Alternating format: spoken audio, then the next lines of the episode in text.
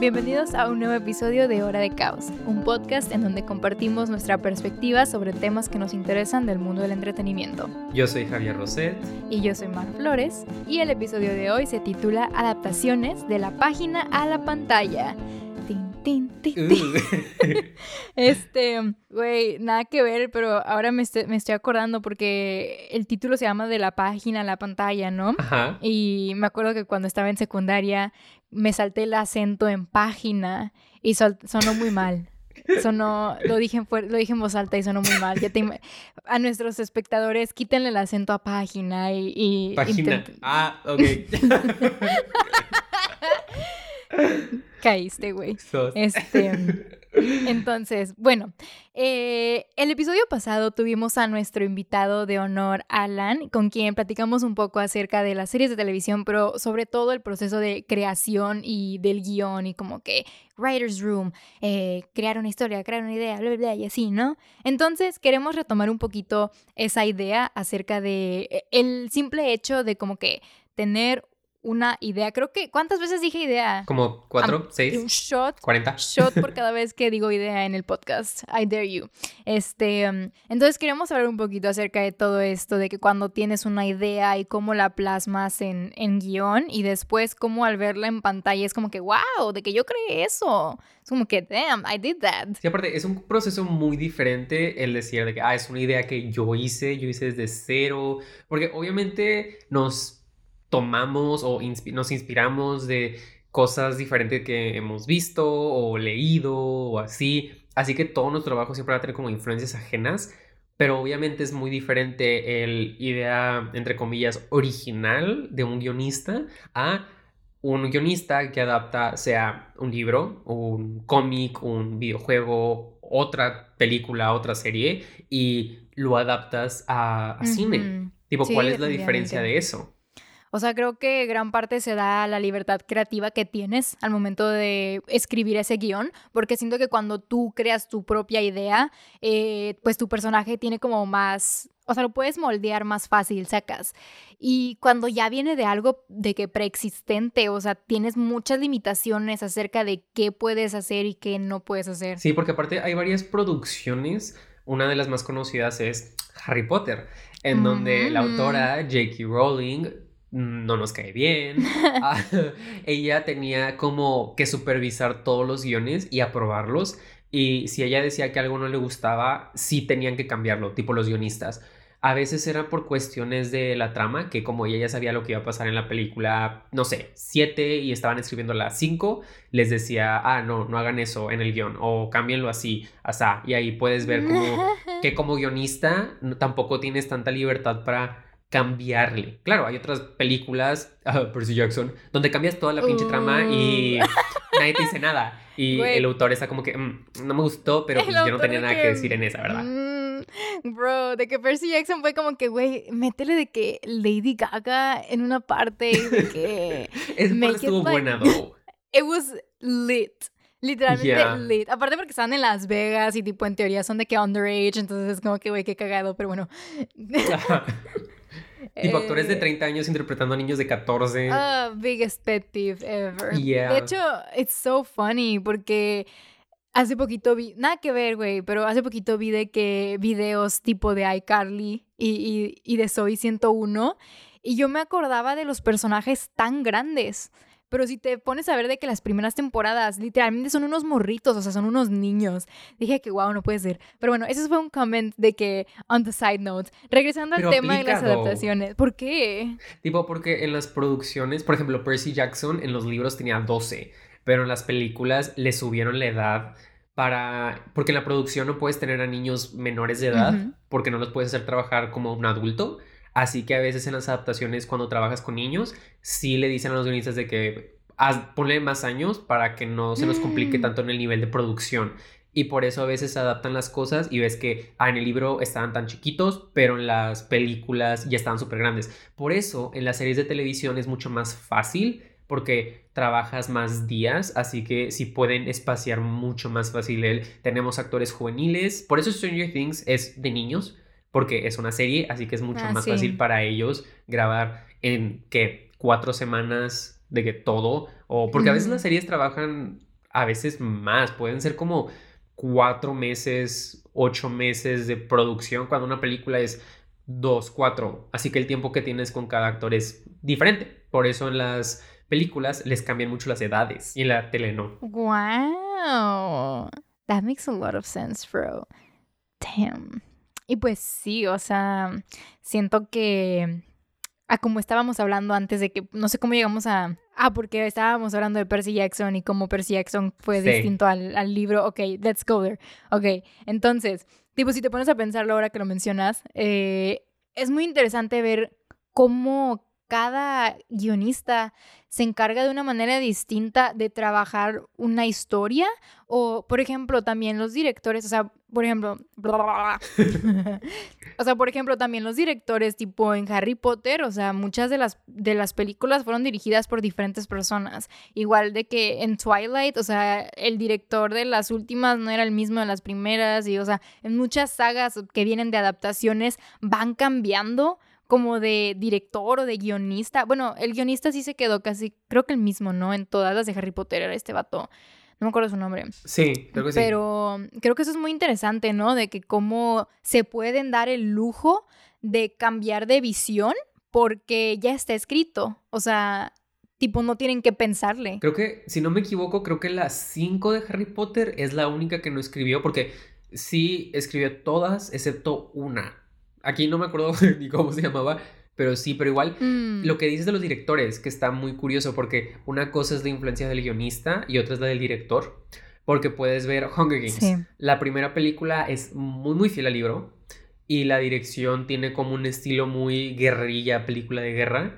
Y la, segundo toma más la segunda película toma más libertades en cuestiones de la historia y el estilo está más como blockbuster cinematográfico. Tipo, ambas cosas cambian, lo cual es interesante porque ya tienen más dinero, así que ya son Mm. menos fieles por alguna razón, no sé. Es como algo curioso. Igual en Twilight. Twilight. Pero fíjate que también está chistoso porque ahora que me pongo a pensarlo, tipo, no podemos hablar de Harry Potter sin tirarle mierda a Fantastic Beasts, obviamente, ah, ok, ¿no? Sí. Y ese guionista, David Yates, pues trabajó en las películas de Fantastic Beasts. Entonces, pues mucha, mucha gente dentro del fandom de Harry Potter, su servidora incluida, dijeron de que, ah, pues a huevo, o sea, van a estar chidas, ¿no? O sea, como que es el mismo guionista de que... Director. el- David Yates es el director. ¡Ah! Shut the fuck up, bitch. Ya. ¿Y quién es el guionista? Ay, no me acuerdo, güey. A ver. Aguanta. De que los dos de que en Google checando qué pedo. Um, Harry, Po- Harry Potter, a Steven. Cloves. Who the fuck is that? No tengo idea, güey. Tienes Bueno, que dejar toda esta es- secuencia en el, Yeah. en el podcast. Steve Cloves. Good. Steve Cloves.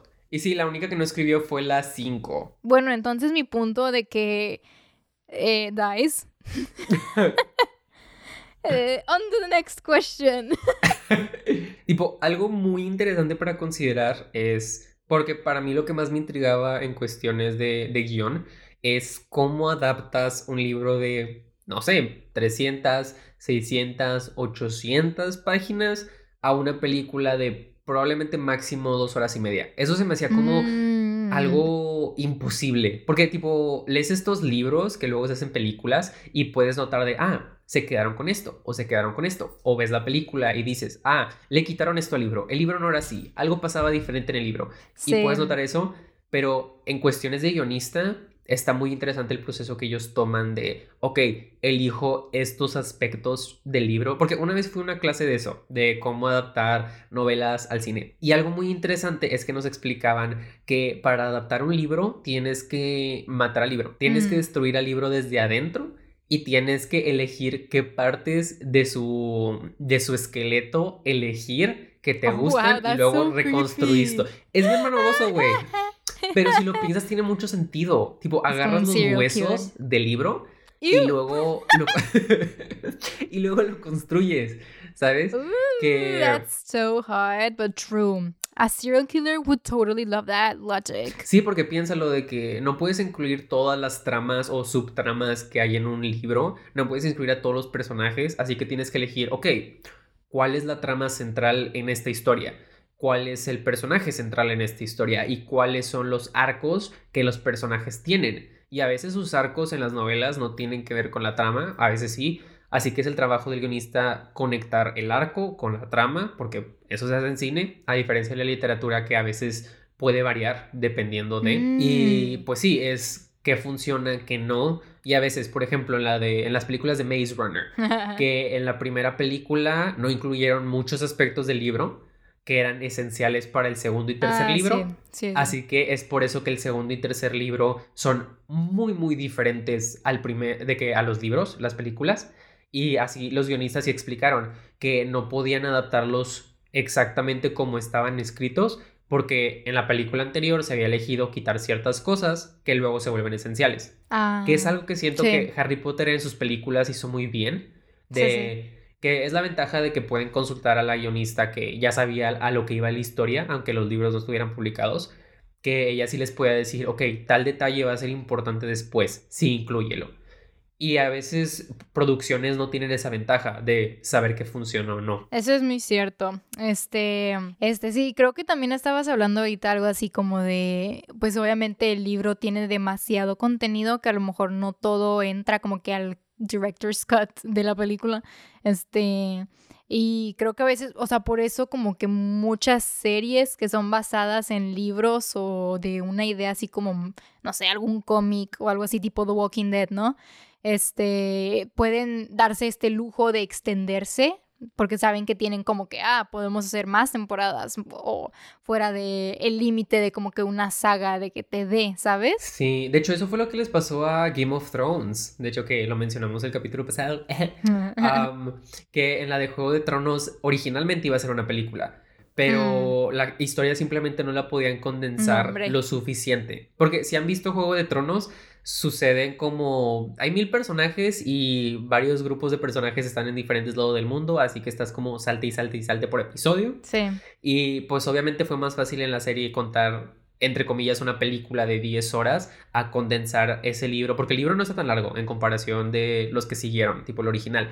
Y pues es interesante ver que hay ciertas historias que en teoría son inadaptables. Por ejemplo, la película de Watchmen de Zack Snyder, que está basada en una novela gráfica, que toda la historia desde que salió dijeron, esta novela gráfica es inadaptable al cine. Pero él, de alguna manera, puedes decir que le salió o no le salió, no sé, a mí no me gusta esa película, honestamente, pero de la película dicen que le hizo súper justicia a la novela gráfica original y la pudo adaptar, pero consideremos que eh, la versión del director, que es usualmente la que todos dicen que es la mejor, dura como tres horas y media.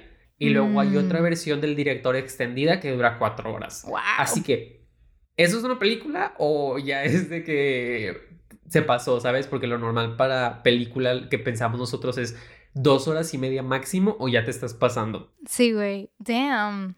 That's true. O sea, sí siento que como que es un trabajo muy complejo. O sea, adaptar algo a la pantalla. Em, son muchas limitantes y además es como que también tienes mucha audiencia de que a, a la cual complacer, ¿sacas? Sí. O sea, siento que es muy diferente a cuando, por ejemplo, un eh, directore este, reconocido eh, saca alguna película nueva o así, como que la gente dice que, wow, o sea, yo quiero verla porque sé que este directore este, mm, hace buenas, buenos trabajos, ¿no? Es muy diferente a que te reconozcan por eso, por tus trabajos originales, a que, por ejemplo, una base ya grande de fans de la novela, del libro, del cómic, de lo que sea, ya sepan como que ah, alguien va a dirigirme esta historia, entonces más te vale de que to- with a gun to your head, que la hagas bien, ¿sacas? Sí, porque, digamos, tú como audiencia, ¿qué prefieres en tus adaptaciones? Mm, Que el guionista y persona que dirija se enfoque en ser fiel, o sea, que pase lo mismo que pasó en los libros o que haya más libertades creativas. Por ejemplo, uh, el libro de The Shining no tiene nada, nada, absolutamente nada que ver con la película de The Shining. Comparten personajes, locación, pero en sí son historias completamente diferentes.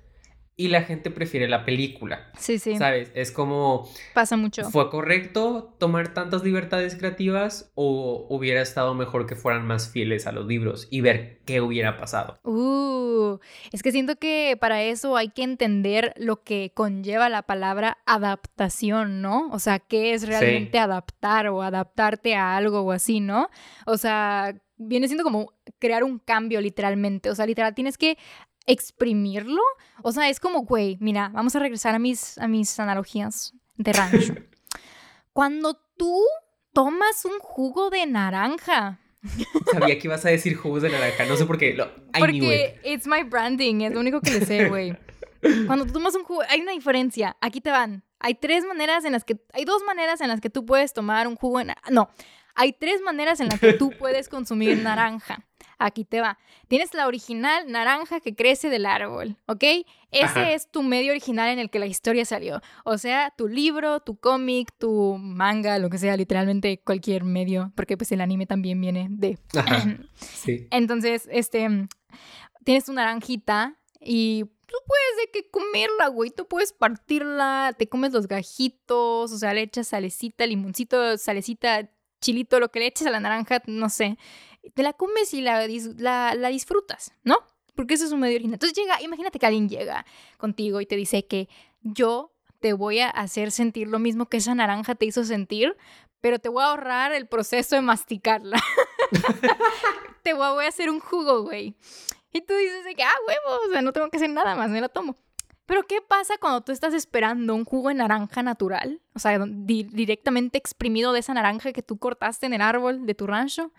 Y te llega entonces esa persona con un jugo procesado, güey, de esos que saben de que bien culeros, de los que, tipo, los que no, ni siquiera sabe a naranja, para empezar, o sea, saca. Que sabe de que azúcar y ya. Ajá, y tú dices como que, ok, lo tomo, te sabe, o sea, el placebo ya está, o sea, mi cerebro sabe que es, es jugo de naranja, pero no es jugo de naranja original, pero bueno, está bien, I'll take it. Entonces, como que a eso van las adaptaciones. O sea, puedes tener un jugo de naranja natural y que se sienta idénticamente al, al, original, pero pues tipo, what's, what's the difference in the flavor? O puedes tener un jugo de naranja procesado que, güey, puede estar muy culero, o puede ser de que, ok, me salvó, de que literalmente fue lo único que había, fine, I'll take it, ¿sacas? Ajá, sí, porque igual siento que todo se trata de el enfoque, porque a veces incluso antes de... Antes del guion está el director, tipo, ¿qué quiere hacer esta persona que está dirigiendo. Y ahí esa persona busca un guionista que pueda adaptar esa idea, ¿sabes? Que como director, directora vas, pichas y dices, ok, yo quiero adaptar, um, no sé, The Shining. Ajá. Pero yo lo veo en lugar de una historia de fantasmas, lo veo como una historia de horror psicológico de esta persona que pide su mente, piensas que hay fantasmas, pero not really. Y el estudio dice, güey, me encanta esa idea, hay que conseguirte un guionista. Y Kubrick dijo, güey, yo soy tu guionista, ¿sabes? soy tu perra. O puede ser como buscas a alguien más. Y ahí pues puede variar, porque hay directores que quieren contar la misma historia y hay directores que dicen, ah, yo la puedo hacer mejor. O hay directores un poco más humildes que dicen, ok, yo la voy a adaptar al lenguaje cinematográfico que yo conozco. Ajá, exacto. No es lo mismo contar Hunger Games, digamos, que se escribe toda la todo el libro en primera persona y contar la película en puras imágenes. Porque fácil, fácil hubieran hecho el estereotipo que odio, odio que empiecen a narrar todo lo que sucede en la pinche película. Lo odio. ¿Cómo que narrar todo lo que pasa en la película? O sea, que literalmente digan de que, hi. Las películas que empiezan con narración de que ah, la sociedad era así, ¿sabes? Que como divergente o ese tipo de película. Es divergente, literalmente es divergente. Ajá, eso es muy barato, ¿sabes? Eso es, ok, la novela se cuenta en primera persona, así que tú dijiste cinematográficamente lo paso como narrador, pero a la vez yo siento que es como cliché y es como tú querer eh, saltarte el paso de construir este mundo visualmente, que siento que algo que Hunger Games las primeras hicieron muy muy bien, que sin contarte todo todo el detrás de este mundo, esta sociedad diferente, tú lo captas mm. por diálogos o por visuales que existen, menciones, ¿sabes? Como no subestiman que tu audiencia va a captar sin que le digas ah, literalmente lo que está sucediendo. Y eso es como ese lenguaje cinematográfico extra. Güey, sí, o sea, es que sí tienes que hacerlo, es... o sea, es la adaptación, es tu jugo de naranja nuevo, o sea, obviamente, o sea, pues no puedes, siento que exigir una adaptación fiel es difícil por, por obvias maneras de, de, contarlo, algo que tú sepas que, ok, en el libro funciona tal vez porque estamos viendo un poco más de la introspección del personaje y como que tiene un, un sentido para su psicología en ese momento, pero ya viéndolo o pensándolo como imagen, pues ya ahí es como que no, no va a dar el mismo efecto, entonces pues tienes que buscar una manera de que se cuente, ¿sacas? Y pues ahí, o sea, muchos fans no, pueden que no estén de acuerdo con eso, pero pues es como que, pues bueno, tipo, pues de que would you rather have something que tipo no se vea bien o que no se entienda bien, porque pues una cosa es el lenguaje cinematográfico y otra cosa es el lenguaje literario. Sí, porque ahora tienes, digamos, un ejemplo que se me vino a la mente, es el de Gone Girl, uh, Perdida, que mm. la novela fue escrita por Gillian Flynn y esto sí. es de las pocas que el guion también fue escrito por Gillian Flynn. Así mm. que lees la novela, ves la película y sin importar cualquier orden puedes darte cuenta de que, oh, es muy, muy fiel, ¿sabes? Es demasiado fiel. Incluso siento que es de las pocas que usa esa narración en off, que es cuando oyes al personaje hablar ah, así. Sí, que funciona muy bien. Ajá, porque no te cuentan tanto la historia, es más como las emociones, diferente, metafórico, ¿sabes? Eh, está padre. Y es muy fiel, pero aún así hay cosas del libro que no están. Por ejemplo, el personaje de Neil Patrick Harris tiene una mamá y en la novela la mamá es un personaje secundario, pero ella al adaptar la película se dio cuenta que el personaje de la mamá no funcionaba. Igual los papás de Amy tienen un rol, que es la desaparecida, tienen un rol mm. mucho más grande en la novela, pero ella misma dijo de que son redundantes a la versión cinematográfica porque no agregan nada que otros personajes que ya existen no puedan darnos y así la historia se siente menos llena. Y siento que es la diferencia. Lo que estabas diciendo igual de las series, que mm. las películas tienes que desmenuzarle y agarrar lo, fuerte, ¿no? Pero si fuera una serie de televisión, ya lo puedes expandir. Y ahí es como la diferencia de ambas adaptaciones, que si quieres contarla en cuestiones épica, digeribles, dos horas y media, una hora y media, lo que quieras, o quieres ya expandir en lo que existe porque incluso hay series que le expanden mucho a la novela y le agregan cosas que no estaban en la novela y es otra manera de adaptar. Totally, totally. Y um, también me estaba acordando ahorita que dijiste de Gone Girl, o sea, también me acuerdo mucho de The Girl on the Train, como la película fue nefasta. sí, definitivamente. Pero el libro, está, el libro está bueno porque eh, pues es un libro creado pues para construirte un misterio a través de como que esta literatura, ¿no? Pero pues cuando lo pasas a la pantalla es como que te, te, quita el misterio. Y siento que también por eso The Shining es tan diferente a su libro original, porque es distinto el tipo de misterio, sacas. O sea, una cosa es que tú te imagines de que las palabras en tu cabeza y otra cosa es que tú veas y proceses esas imágenes en tu cabeza, ¿sacas? O sea, un jump scare no te va a asustar igual en ese libro o a, uno en la película o así, Exacto. Por decirlo. Ajá, sí. Mm, está, Porque tipo, siempre te van a cooptar.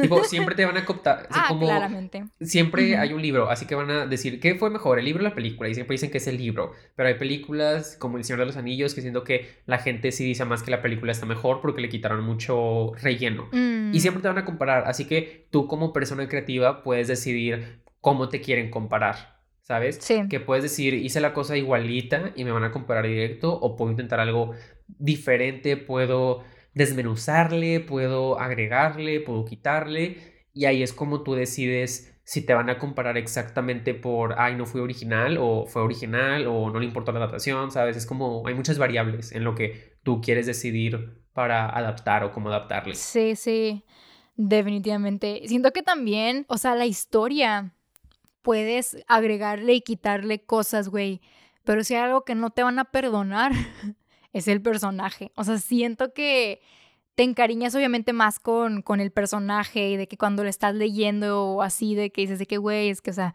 este personaje de que I love it so much. Y luego cuando lo ves en pantalla y ves que es una cosa completamente diferente, dices como que, güey, ¿qué pasó aquí? de que metí a lavar una, una, playera de que blanca y salió rosa. O sea, ¿qué está pasando? O sea, que... Sí. Es que igual siento que puedes decidir, digamos, como guionista, como tienes mucha libertad de cómo se percibe el personaje, Siento que es el error de un guionista que, digamos, lees la novela original, porque obviamente tienes que leer el trabajo original para como agarrar ideas, inspirarte. Incluso, digamos, las películas de Marvel, DC, se supone, se supone, porque hay algunas que no lo hacen y son las peores, que tienen que leer varios cómics y literal tienen, a veces en los ah, detrás de cámaras, ves una pared de cómics, de momentos icónicos en los cómics y es de que, ok, quiero este momento y quiero este momento y esta línea que dice este personaje me gustó y así pero hay personas que ni siquiera hacen eso, así que cómo adaptas la personalidad de algo que no leíste, ¿sabes? Puedes leerlo muy uh. al aire por, ay, es mi trabajo, tengo que adaptarlo, o eres una persona apasionada y es de que, ok, ¿quién es este personaje? de que eh, sus valores, sus deseos, o puede ser solo otro trabajo y te vale, ¿sabes? Ajá. Definitivamente. Es que siento que también, o sea, el rollo de los personajes es un rollo muy complejo porque como guionista, por ejemplo, cuando estás creando tu propia historia o estás creando tu propio universo, pues te hace el lujo de poder comprender mucho más profundo al personaje, ¿no? Entonces, o sea, estás escribiéndolo o escribiéndola, escribiéndole, este...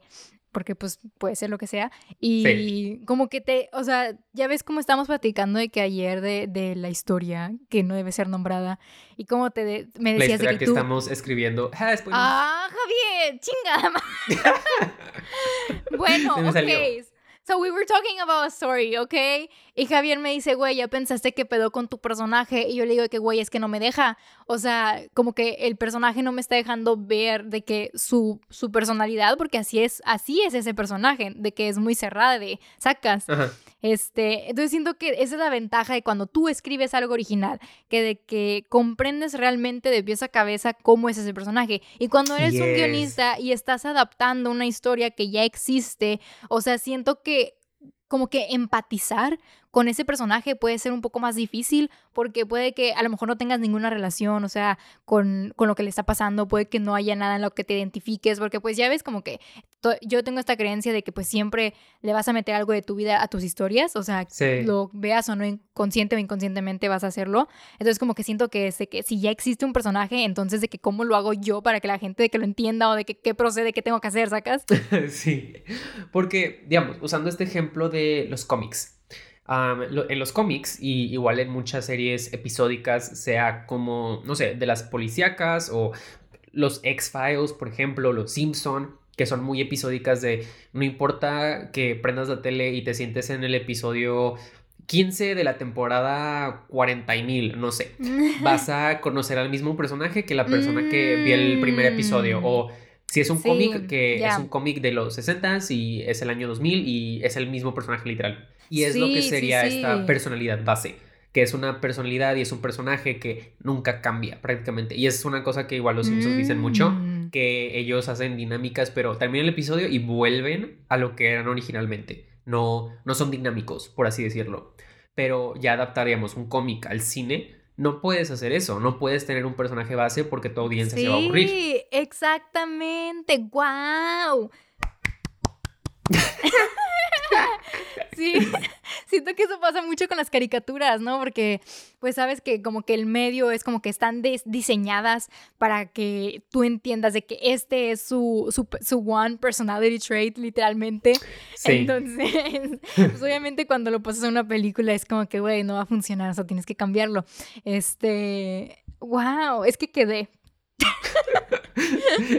Lo tomaré como un cumplido. Sí, tómalo como un cumplido, porque, o sea, siento que it's very true. O sea, it's very fucking true. Eh, sobre todo ese tipo de, de, caricaturas o de que series que son más como comedias o así, ¿no? Que es como que más por ese lado.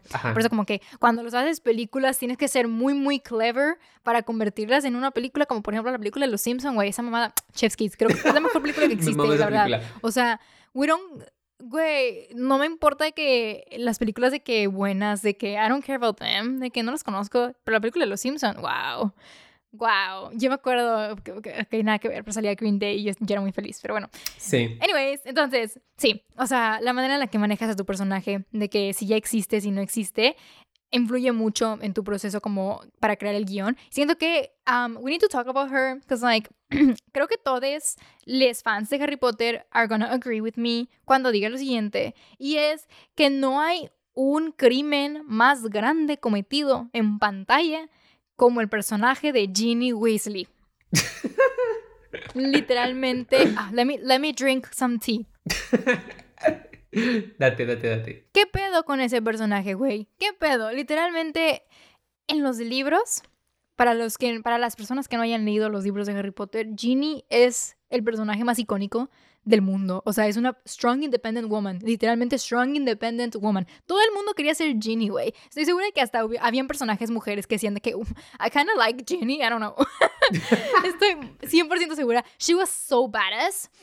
Y los libros, digo los libros, las películas la pasaron de que a segunda plana bien culero. ¿Y sabes por qué? se mamaron. Ajá. Super mamaron, güey. Pero yo, este, está esta, o sea, y literalmente hay, hay entrevistas donde, y por eso odio ah, por eso odio tanto a J.K. Rowling y a su equipo, güey, porque ellas explícitamente dijeron de que, cabrón, a nosotros no nos importan los otros personajes. O sea, para nosotros es de que Harry y Hermione, fin. De que el resto no existe, literal. de que, They did my boy Ron Weasley so bad en las películas sí, que le dieron sus cosas a Hermione. Le dieron de que, ajá, exacto, de que muchos de los momentos, porque literalmente Ron en los libros es de que, güey, pues no entiendo qué está pasando, pero el chile te va a apoyar, amigo, porque pues somos bros y tipo entre bros nos apoyamos.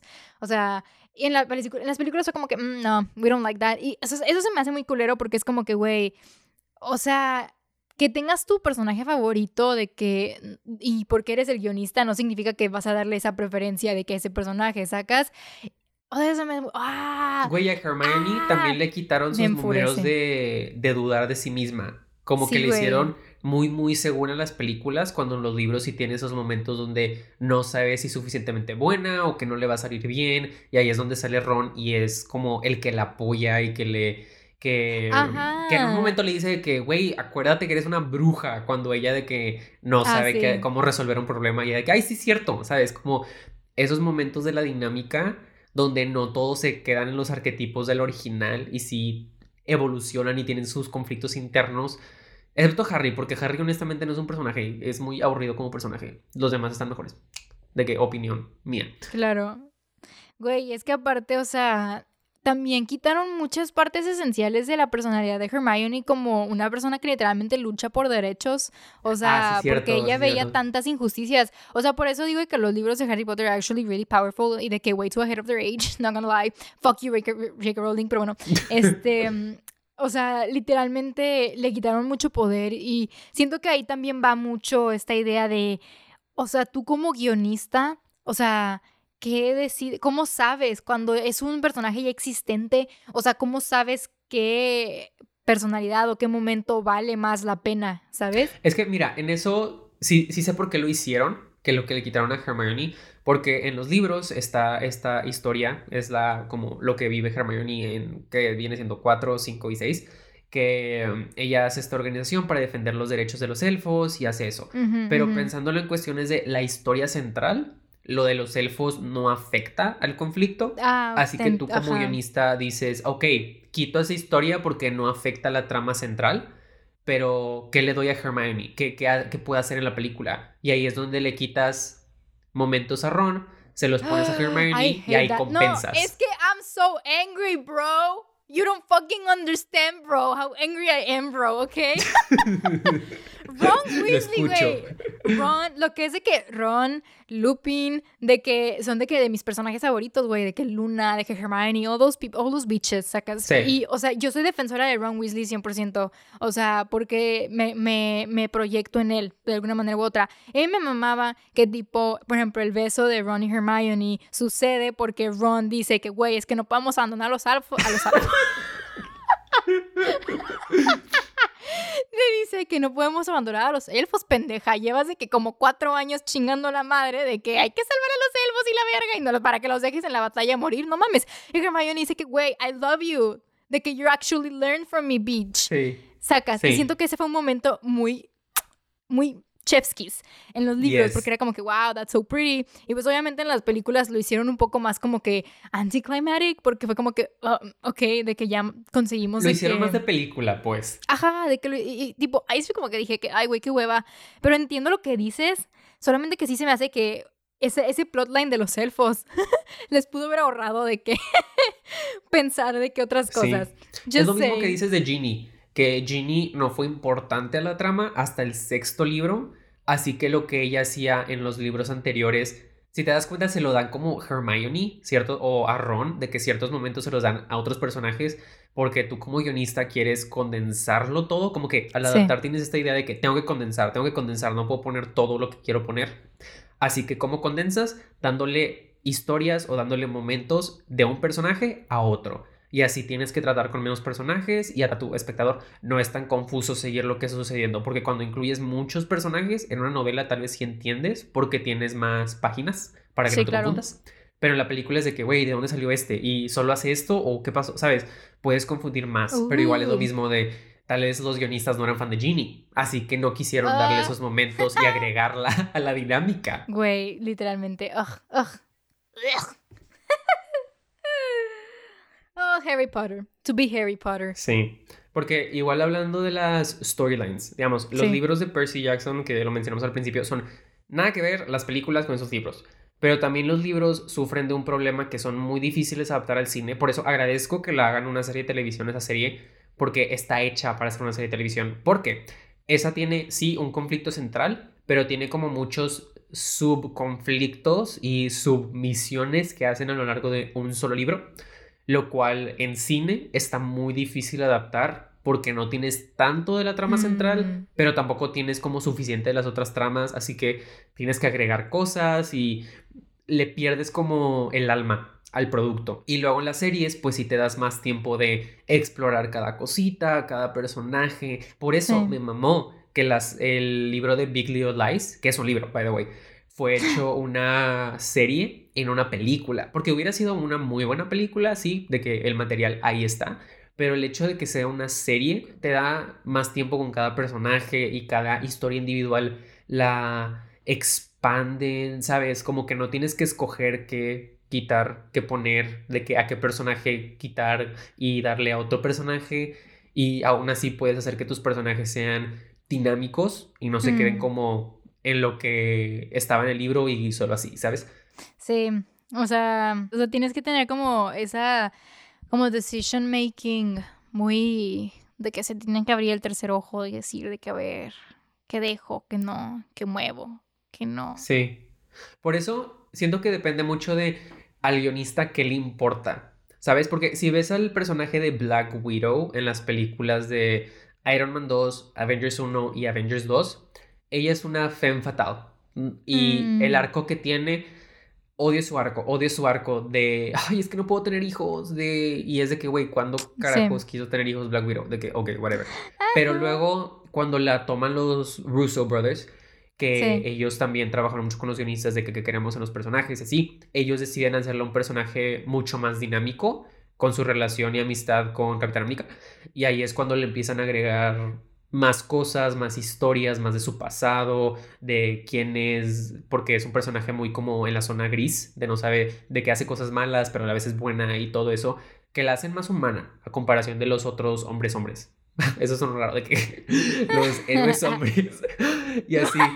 Y pues ahí te das cuenta de que dependiendo del guionista también depende a qué personaje le das más enfoque y a cuáles no. O de que si caes en un estereotipo o no. Porque puedes caer muy fácil en lo que es popular en esa época. Y cuando salieron las Avengers originales con Black Widow, estaba súper popular el de, ah, una mujer en el equipo es la femme fatal. ¿Sabes? Es como cayeron en ese cliché solo porque era popular en la época. Sí, o sea, depende mucho de que del contexto y como que todo lo que esté pasando también para la decisión del guionista, pero no solo de que de eso, o sea, sino por ejemplo, ahorita que estamos hablando como que de a ver qué está sucediendo en ese momento para meterlo de que a nuestra adaptación, o sea, me estoy acordando mucho de, o sea, cuando concluyen una adaptación de de películas de sagas, ¿sacas? O sea, como por ejemplo, oh, cuando en su momento de que salió Harry Potter, o sea, Harry Potter fue de las primeras sagas de que con mucha relevancia, así como que a gran escala, para que las otras se medio copiaran. de medio, medio supera, ¿no? que ahorita lo discutiremos más a profundidad. Pero, por ejemplo, una de las estructuras que Harry Potter hizo, y creo que fue como que game changer en su momento, fue el de dividir su final en dos partes. O sea, teníamos las Reliquias de la Muerte, parte 1, las Reliquias de la Muerte, parte 2. ¿Por qué? Porque la verdad es que el libro es un, o sea, toca temas muy, muy intensos. O sea, es, es la conclusión literal, es la batalla final, pero pues también es como que se me hace que lo manejaron muy inteligentemente de darnos como que las dos visiones de una batalla o de una guerra, que es como que, güey, we're fucked de que literalmente ya perdimos, de que ya estamos, no tenemos nada, o sea, de que ni siquiera hay de que la ligera como que hope de que esto se resuelva. y luego tienes la parte 2, que es como que, ok, de que nostalgia, de que regresamos a Hogwarts, de que de que el héroe y no sé qué, y así, ¿no? Porque pues es la, es la resolución final. Entonces creo que eso fue una manera muy buena de solucionarlo, porque además, o sea, imagínate, te iba a durar como cinco horas la película, o sea, no, no, eso no iba a funcionar a menos que fueras Endgame, o sea. sí, porque aparte el libro está hecho para estar dividido de cierta manera, porque un enfoque muy grande es que están viajando todo Inglaterra, de que buscando los Horcruxes de Lord Voldemort y la otra es de que la batalla final, como que están esos de que dos partes del libro muy, muy marcadas, aunque no duren lo mismo en el libro, pero al ser un guionista debió ser muy obvio de, ah, ok, son dos películas diferentes, porque eso es lo que dijeron, que era mucho material y que ambas películas se iban a sentir muy diferentes una de otra. Y siento que en eso sí tuvieron éxito. Sí, aparte de que... Ay, iba a decir algo y se me olvidó. No, never mind. Ok, so I'm gonna change my idea. Este... ok. Este, sí, güey, aparte de que, o sea, eso como que lo que lograron hacer, porque aparte de que en cuestiones de marketing y de ingresos, smart as fuck.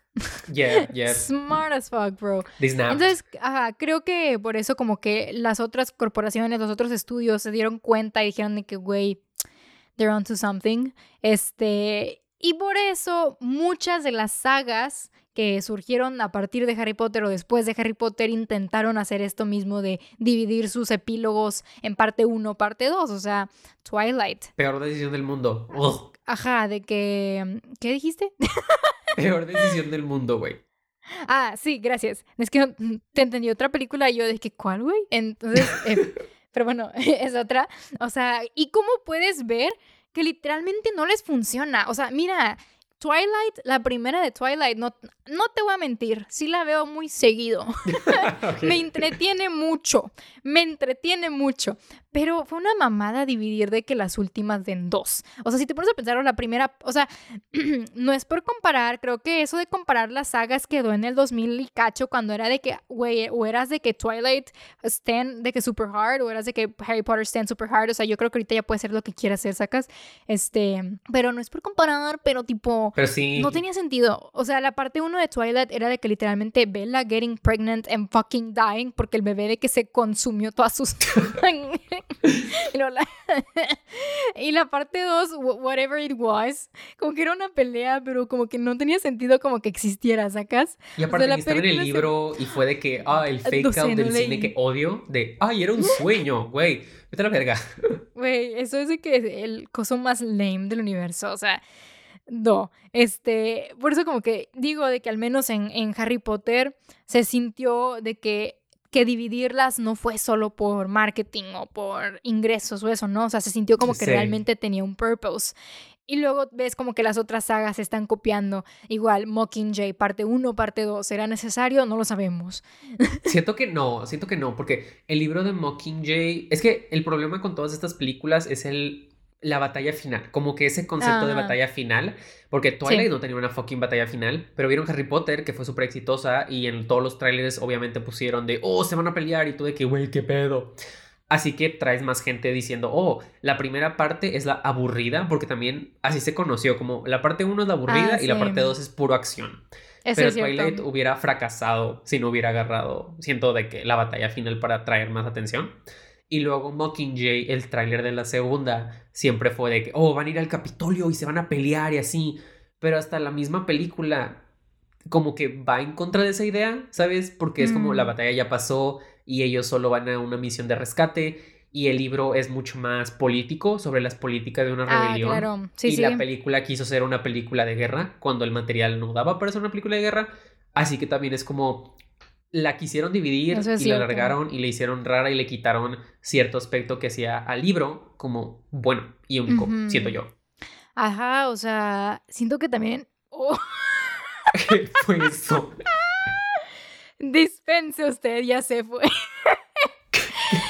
que no escuchaste, güey. Me poseyeron, güey. ¿Pero qué fue eso? No sé, fue como el gargajo de Lolita Yala de que. Dispense usted. ya, ya.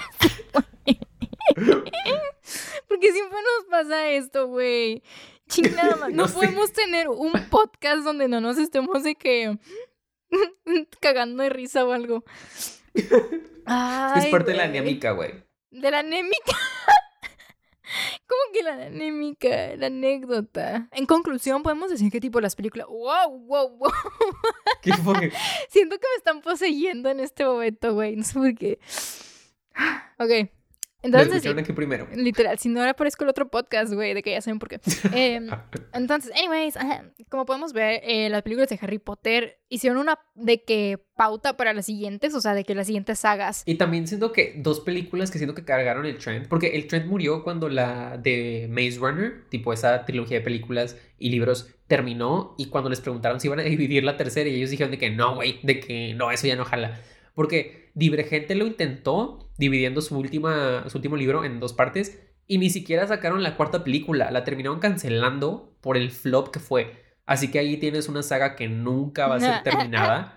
Lo cual para mí me molesta, ¿sabes? De que odiaba las películas, pero mínimo termínenlas. Y luego está el caso del Hobbit, que es un libro de 300 perras páginas que dijeron, ay, sí, güey, lo voy a adaptar en tres perras películas de tres perras horas y media, porque obviamente el material da, y lo ves, y obviamente el Mm. material no da. Nada más querían copiarse de ese mismo trend de dividir un libro, y obviamente es mucho más dinero por película, y eso sí se nota que las del el Hobbit la hicieron por pura ganancia monetaria. Tipo, no la hicieron por ningún amor al libro. Oh. Porque cambiaron todo el libro, nada que ver, ni la. Porque El Hobbit originalmente es un cuento para niños. Y lo hicieron El Señor de los Anillos, fantasía épica, cuando el libro eso no era, ¿sabes? Y ok, que quieras adaptarlo como la que fue popular originalmente, la trilogía de los señores, del Señor de los Anillos, pero no le salió. Y siento que al final terminaron haciendo una trilogía de películas muy mediocres. Que al final todos van a ser como que, güey, pues ni las veas, mejor ver las originales, ¿sabes? Güey, definitivamente, o sea, es que se nota cuando, cuando las crean con amor, ¿sabes? Con amor o con, con obsesión, porque pues Harry Potter, la J.K. Rowling era muy de que, güey, lo quiero así. Sí. Este, pero mira, yo Harry Potter lo tengo en un pedestal, o sea, tipo para mí lo escribió de que Luna Lovegood, o sea, yo tengo la teoría de que el personaje de Luna, de que es real y de que literalmente, o sea, she's smart, ¿sacas? She's Yeah. smart as fuck. Anyway, the point is que tipo, sí, este, todo este rollo de adaptar libros y como que específicamente, por ejemplo, en la parte de Harry Potter, de como que dividir las películas en dos, todo se debe como que también a, a un trend, ¿no? O sea, como Harry Potter fue un trendsetter Definitivamente. mm, en las diferentes adaptaciones y creo que creo que si no podemos hablar de trendsetters si no mencionamos unos libritos una una un goce a la literatura este inigualable y es The Fault in Our Stars güey tan complejo tan complejo. No, en serio, pero ya fuera de, de pedos. O sea, ¿qué pedo con los mil y una adaptaciones de John Green? Ese vato se hizo rico así, güey. Se hizo más rico que. O sea, no sí. sé. Hay como mil películas de adaptadas de sus libros. ¿Por qué? No sé. ¿Por qué? like, I genuinely wanna know. Y empezaron todas estas películas a salir de que eran adaptadas de libros y como para adolescentes, pero medios curiosos. Y, y venimos a lo mismo ahora, como que los libros adaptados de fanfics, o sea, las películas adaptadas de fanfics, o sea, toda esta literatura, entre comillas, juvenil. Güey, es como el trend que hubo en los años 2000 cuando éramos unos chicuelos que eran puras adaptaciones de libros de Nicholas Spark. Nah. ah, perdón. Este, sí, ¿qué pedo con eso? Nunca, nu- las películas de Nicholas Spark, o sea, de, de los libros adaptados, se me hacen tan largas, se me hacen tan innecesarias. Y todos son iguales. I don't, I don't understand them. I don't, I don't. O sea, ¿tú cuál crees que sea el trend hoy en día? Fíjate que creo que son las de como misterio o así como thrillers. Como que Ah, los libros que ahora Really? adaptan son thrillers de misterio. En especial thrillers de Mm. misterio de mujeres. O con mujeres, ¿sabes? ¿cuál es un ejemplo, por ejemplo? Digamos, um, The Big Little Lies, siento que es el que más me viene a la mente. La de Gone Girl también es. Uh, La mujer en la ventana, La mujer en el tren. Um, también hay otro, la, ay, no me acuerdo cómo se llama. Bueno, y otra que es como del mismo género es de The Outsider, que es de Stephen King. Um, Mm. otra que se llama Mr. Mercedes, también de Stephen King, pero es más como policíaca, misterio, como que ese género de que thriller policíaco con un asesinato. Siempre hay Mm. asesinatos y siempre hay de que señoras involucradas. Sí, puede ser. Yo iba a decir que también lo de los cómics. O sea, es que siento que eso se ha estado progresando poco a poco, pero por lo menos siento que ya se está normalizando ahora sí como que hacer una película basada en cómics, ¿sacas? Sí, porque digo, los cómics están, bueno, en todos lados. Tipo, aunque no leas cómics, mínimo sabes lo básico, ¿sabes? Como que antes la gente sabía de que, ah, Peter Parker lo mordió una araña radioactiva, su tío Ben se murió, Sí. ah, Batman es un huérfano, ¿sabes? Como que conocías esos conceptos básicos, pero ahora hay gente que conoce esos conceptos básicos de otros personajes. Por ejemplo, de que Iron Man. ¿Quién conocía a Iron Man en los 2000? Nadie, fucking nadie. Pero ahora todo el mundo conoce fucking Iron Man, ¿sabes? Es como Claro. se va adaptando la cultura y pues de cierta manera esta literatura antigua pues vuelve a resurgir y vuelve a tener como relevancia. Que siento es que, digamos, Percy Jackson, que cuando la adaptaron, la adaptaron para hacer Harry Potter mitológico, lo cual horrible error. Y Mm. siento que ahorita que van a hacer una serie para Disney Plus, va a volver a resurgir esos, esas novelas de antes, porque son de hace muchos, tienen más de 10 años, más de 15 años creo. ¡Guau! Sí, güey, o sea, siento que también está bien poderoso, o sea, todo, todo este sentido de como que, cómo preservar la historia, literalmente, de que through the years, o de que cómo la puedes de que traer a la vida también, porque, o sea, puede ser una historia de que súper vieja o así, como que la regresas y es como que, oh, wow, de que, interesting, ¿sabes? Sí, porque siento que es algo muy especial que sea el guionista o a veces el, autor original como el de Percy Jackson de ahorita está involucrado directamente en que, que tal vez no es una historia directa, Mm. pero el guionista, director, que digamos, en la de Doctor Sleep, que es la secuela de The Ah, Shining, sí, sí. Eh. Mike Flanagan, que es el que hizo las de Hill House y así, él quiso hablar con Stephen King para ver como su opinión, ¿no? De la película de Shining y el libro de Doctor Sleep, porque él siempre había dicho que obviamente es una secuela de The Shining original, pero también es más fiel al libro. Así que, ¿cómo unir esas dos ideas? Y pues él sí habló con el autor y leyó el libro y decía que era muy fan. Y aunque Doctor Sleep sí no es igual al libro, sí puedes ver que mantiene el mismo espíritu, pero a la vez respeta el espíritu de Kubrick, lo cual siento que es algo imposible que hizo y me Mm. encantó. Me encantó, Sí. ¿sabes? Como que supo unir las dos almas de El Resplandor y hizo una película nueva. Sí. O sea, la neta que sí, esa es una, eso es un muy, muy buen ejemplo, ¿no? De cómo creas algo nuevo, que se sienta nuevo y diferente, pero al mismo tiempo como que respetas como que esta esencia inicial, ¿no? Y creo que eso es la clave para hacer una adaptación, o sea, no tienes que hacerla fielmente, pero tiene que estar ahí, sacas. Siento que es como Sí. Las primeras películas de Harry Potter, por ejemplo, sabes que la esencia, pues es como que este mundo mágico y como que todo este, como que, uh, de que what's happening, ¿sabes? Y, sí. y aunque ya, por ejemplo, las otras películas maduren en cuestiones de, de ya no hacer su visual o su estética tan fantasiosa, te tienen con poquitas cositas de que, que te recuerden a esa nostalgia de las primeras películas, ya está, ya está vendido, o sea, ya es la esencia de, de eso. Y esta fue su hora de caos. Esperemos les haya gustado el episodio y se suscriban. Recuerden seguirnos aquí y en todas nuestras redes sociales. Los esperamos la siguiente semana con otra invitada especial en un episodio titulado Estilo, la firma del cineasta.